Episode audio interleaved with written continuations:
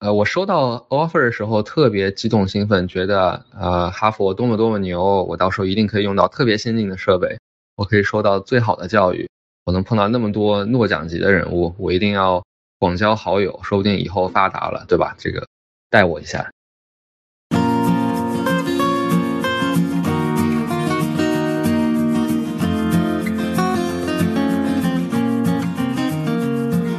你好。欢迎收听《迷路留学生》博客节目，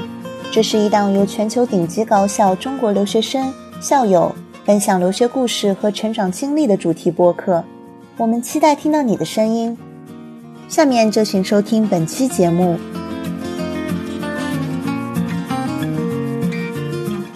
听众朋友，你们好，我是今天的主持人蒋梦洁，我是在美国华盛顿的一名媒体人。很高兴我们邀请到嘉宾金师健分享他的学习和生活。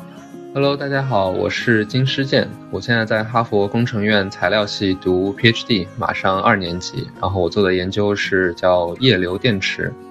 那我们知道现在师健是在哈佛大学读博，那我想请问，你可以介绍一下你之前来哈佛之前的学习背景，以及现在在哈佛的日常的学习生活吗？呃，我呢，我是出生在北京，然后大部分教育都在上海，初中、高中之类的。然后我高中的时候在，呃，美国待过一年，因为我爸当时是福布莱特学者，我就在当时我爸在的学校督课，我就在那个附近的一个高中待了一年。然后后来，呃，高中再再回到上海的格式中学去学。本科我在 Emory 学的是化学，然后现在在哈佛还是读就是跟化学相似的，就是材料工程。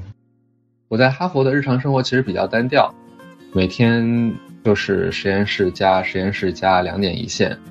我基本每天啊大部分时间，比如说将近十多个小时在实验室里待着做实验。回到家嘛，已经挺晚了，就是做做做个饭，然后就准备睡觉了。每周有几天可能会跟同学们出去玩一下，打打球或者吃个饭什么的。呃，还有一些经常做的事儿是去听各种研讨会，就是有一些科学家或者是呃还没有到科学家，就一些博士生啊或者博士后来我们学校分享一些他们的科研经验。然后这个的话，其实学校一个比较热门的活动，很多人都会去，尤其是那些和呃他们科研有有相关部相关地方的人。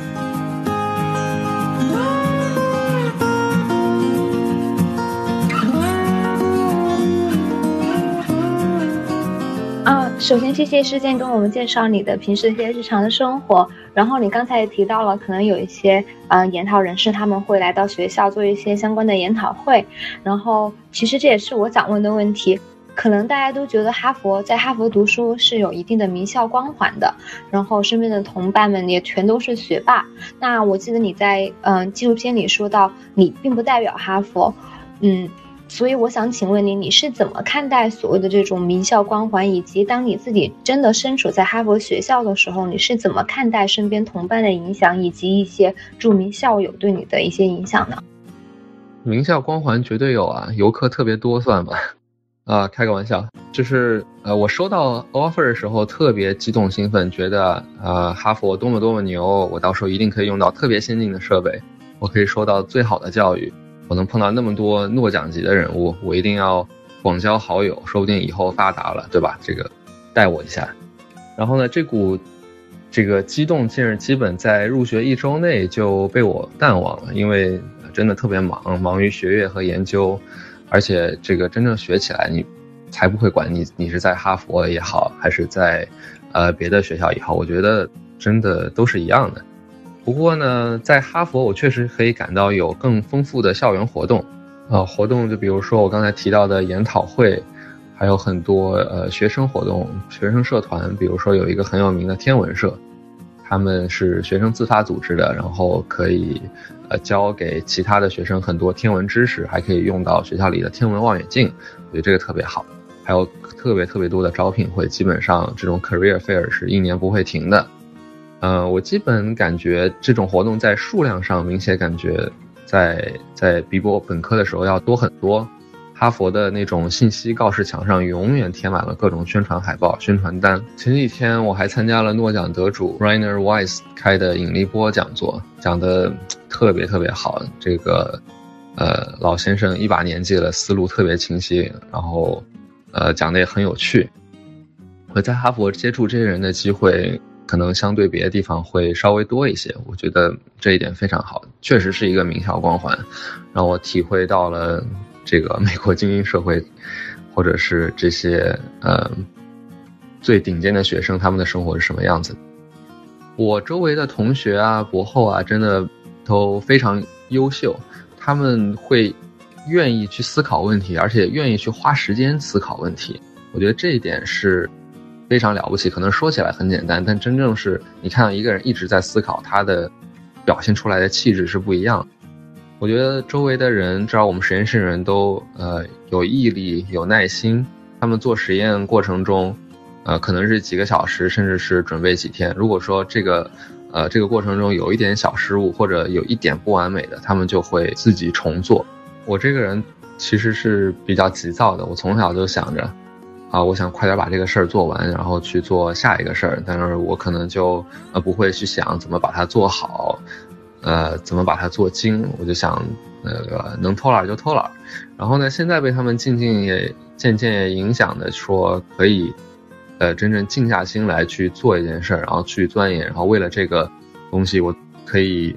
呃花特别特别多的时间去学习一个从来没有接触过的呃一个领域。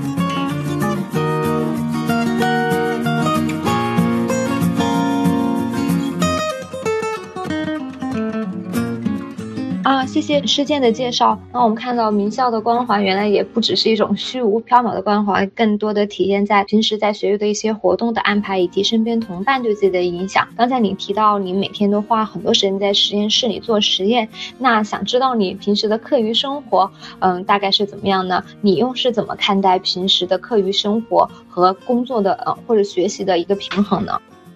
就怎样有效的分配时间，其实是一个呃非常精妙的一个事情。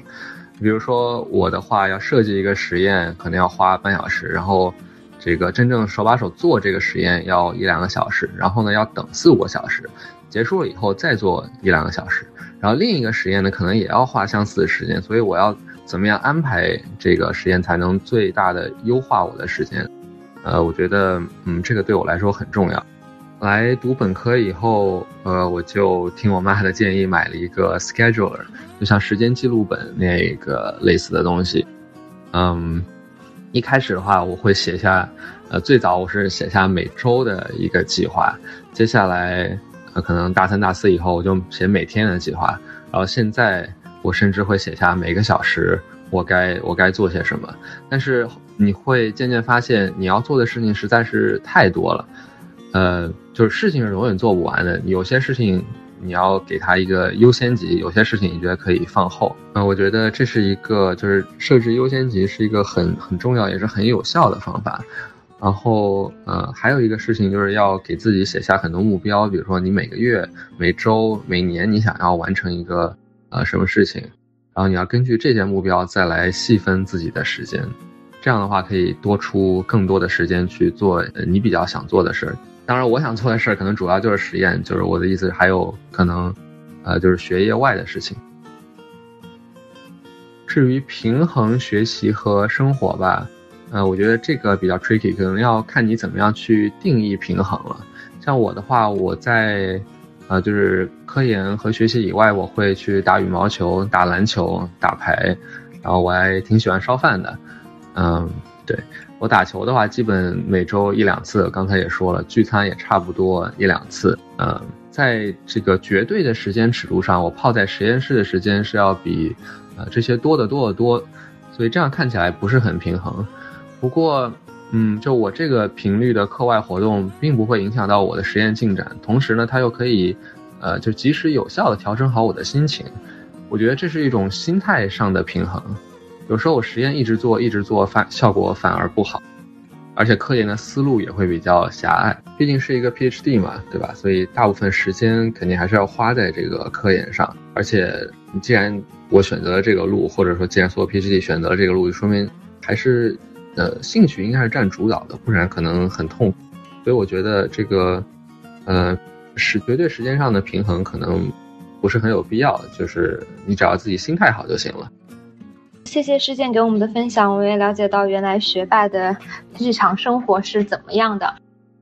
我特别欣赏刚才师健说的他对那个时间平衡的一个理解，就真的你很难做到，真的是非常平衡的生活跟学习，但是是一个心理素质的问题。我对于这个我非常赞同，然后也觉得你这个境界特别好。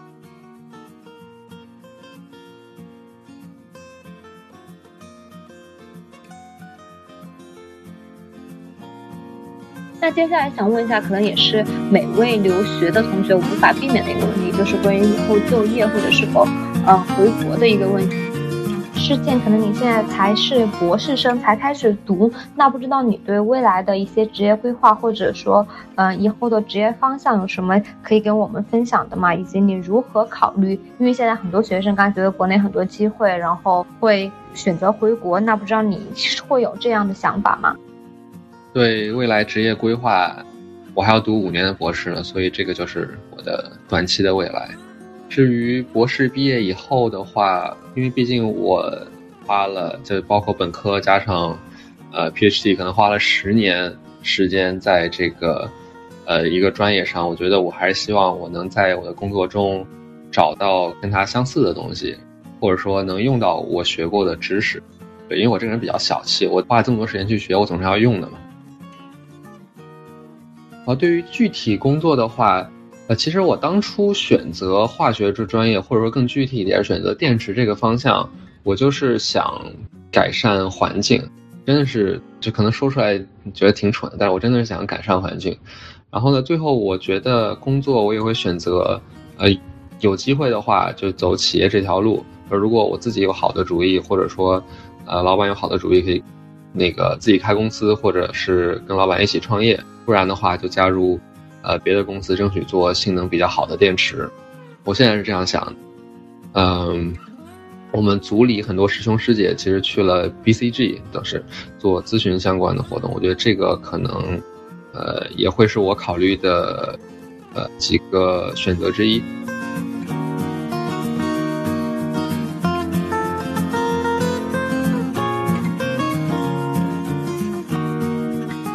后今天我们的分享就到这里了，感谢施建和分享。关于金施建在哈佛大学留学的故事，我们就分享到这里。因为篇幅较长，本次访谈我们将分为两集发布。下一集我们将继续和金施建一起聊聊他从小的成长故事。欢迎继续收听下集。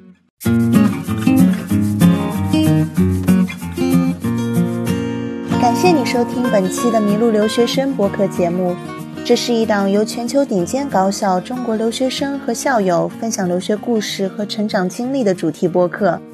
欢迎你在喜马拉雅、蜻蜓 FM、iTunes 以及 iPhone 播客、Google 播客、Pocket Cast 等任何一款你喜欢的泛用型播客客户端搜“迷路留学生”订阅，马上会有新的节目上线。如果你或者你的朋友们有兴趣分享自己的故事，请联系微信。T a n x i a o 二 a，或者发邮件到 abroad at way dot media，a b r o a d at w a y dot m e d i a，并简单介绍你的故事，我们会尽快和你联系。